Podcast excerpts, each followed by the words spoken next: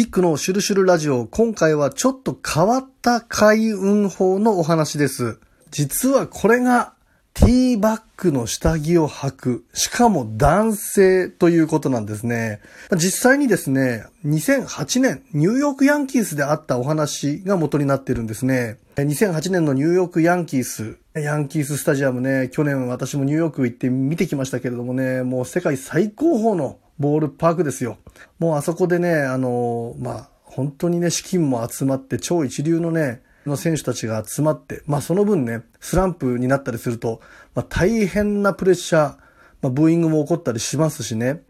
まあ選手は神経質になるという場所で、まあ今思えばね、松井選手そこですごいなーってあれだけ活躍したのって、ね、本当松井選手をまた日本の球界で見たいななんて思うんですけれどもね、まあちょっと話それましたけれども、2008年にニューヨークヤンキースで、ジオンビー選手がですね、当時開幕からもうすごいスランプで、とにかく、ま、技術面を見直すとかね、そういうことじゃなくてね、まあ、何かしら状況を変えようということで、もう取り立てで深い意味もなくですよ。ティーバッグの下着を履いて試合に出たらしいんですよ。もう気分変えようもうちょっともうなんかもう、なんか変えなきゃダメだって、まあ、野球選手とか勝負師って弦を担いだりするって言いますからね。で、まあ、ティーバッグ、なんで持ってたんだジオンビーって思うんですけども、まあね、向こうの人は結構履いたりするのかもしれないんですけれども、ティーバッグの下着を履いて試合に出たらですね、なんと9回2アウトのチャンスで代打が回ってきまして、不審だったからちょっとこう、スタメンを下ろされてたんですね。で、そこで代打で出出ろということで、えー、打席に立ちましたら、なんと、球団史上初、9回2アウトからの代打逆転サヨナラホームランと。代打で逆転サヨナラホームランだと。で、試合後にですよ、あの、ジオンビー選手の出したコメントが、これは間違いなく魔法の紐のおかげだっていうね。魔法の紐っていうのは要するにティーバッグのことなんですけれども、そのま、ね、ティーバッグを履いて試合に出たということを話すと、もうめちゃくちゃ雰囲気が盛り上がって、で、なんとニューヨークヤンキース自体にチーム内でティーバッグブームが起きるという、これ全員男性ですからね。ね、で、 Tバックを着用する。なんかね、験がいいんじゃないかみたいなことで、 Tバックをみんな履こうぜみたいな感じになってね、ブームが起きたらですね、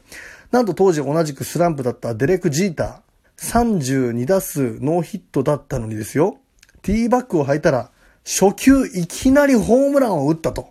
もうこれ驚きの効果だとすごい運が開いてると。で、ここがね、アメリカの球団のまた粋なところなんですけれども、以後、ヤンキースのロッカールームにはですね、全選手分の Tバックが用意されたというですね。まあ、以後ティーバッグを履くというね、スランプ脱出法がメジャーリーガーたちに、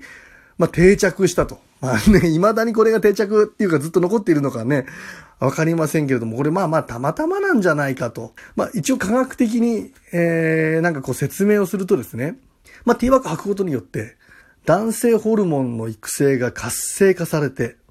本来持っている身体能力が発揮されやすくなると。ティーバッグの食い込みで前立腺が刺激され、ツボも刺激され、精子が作られやすい状態になると。まあ確かに男性の陰部というのは温度が高くなるとですね、まあ、こもってしまって熱がこもって精子を作れなくなってしまうからね。だから、まあこう出っ張ってるんだと。で、ティーバッグというのは、まあ、全面がこうカップの構造になってますからね。そのまま突出している構造を保てるので、陰部の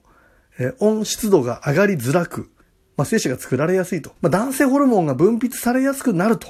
で、結果身体能力が発揮されやすくなるんじゃないかという。まあね、まあ真面目に説明するとね、なんかこう、わかる気もしないでもないというかね。まあなんとこの我が国日本ではですね、わざわざティーバッグを買わなくても、ティーバッグに似たものがすでにあるじゃないかと。ふんどしなんですね。まあ、このふんどしって、運を通す、運通し。まあ、運を通す、運が通っていくということで、まあ、開運ですよね。運通しからふんどしって、しかもですよ、日本以外にでもですね、マヤ文明でもですね、ふんどしは、まあ、神聖な部位である陰部に風、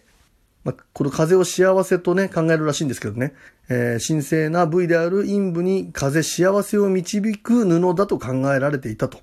で、マヤの王が日本のですね、あの、ふんどしと全く同じような形状の布を着用していたんだと。だからティーバッグ、まあこれはね、外国だからね、まあアメリカだからティーバッグになったんですけれども、ティーバッグだとかふんどし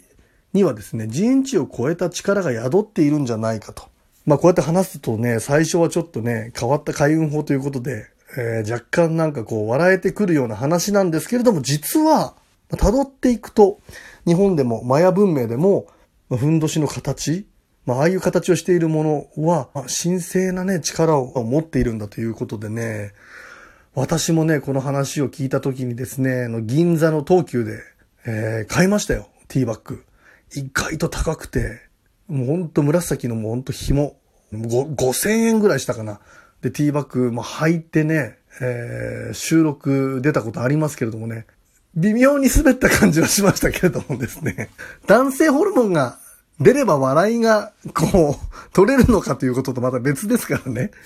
まあね、えー、でもね、まあ、スポーツされている方とか、まあ、よりこうね、男らしさが求められるような舞台に立つ方はね、まあ、ふんどし、えー、もしくはティーバッグを履いてみると、思った以上に効果が出て、運が開けるかもしれないというね。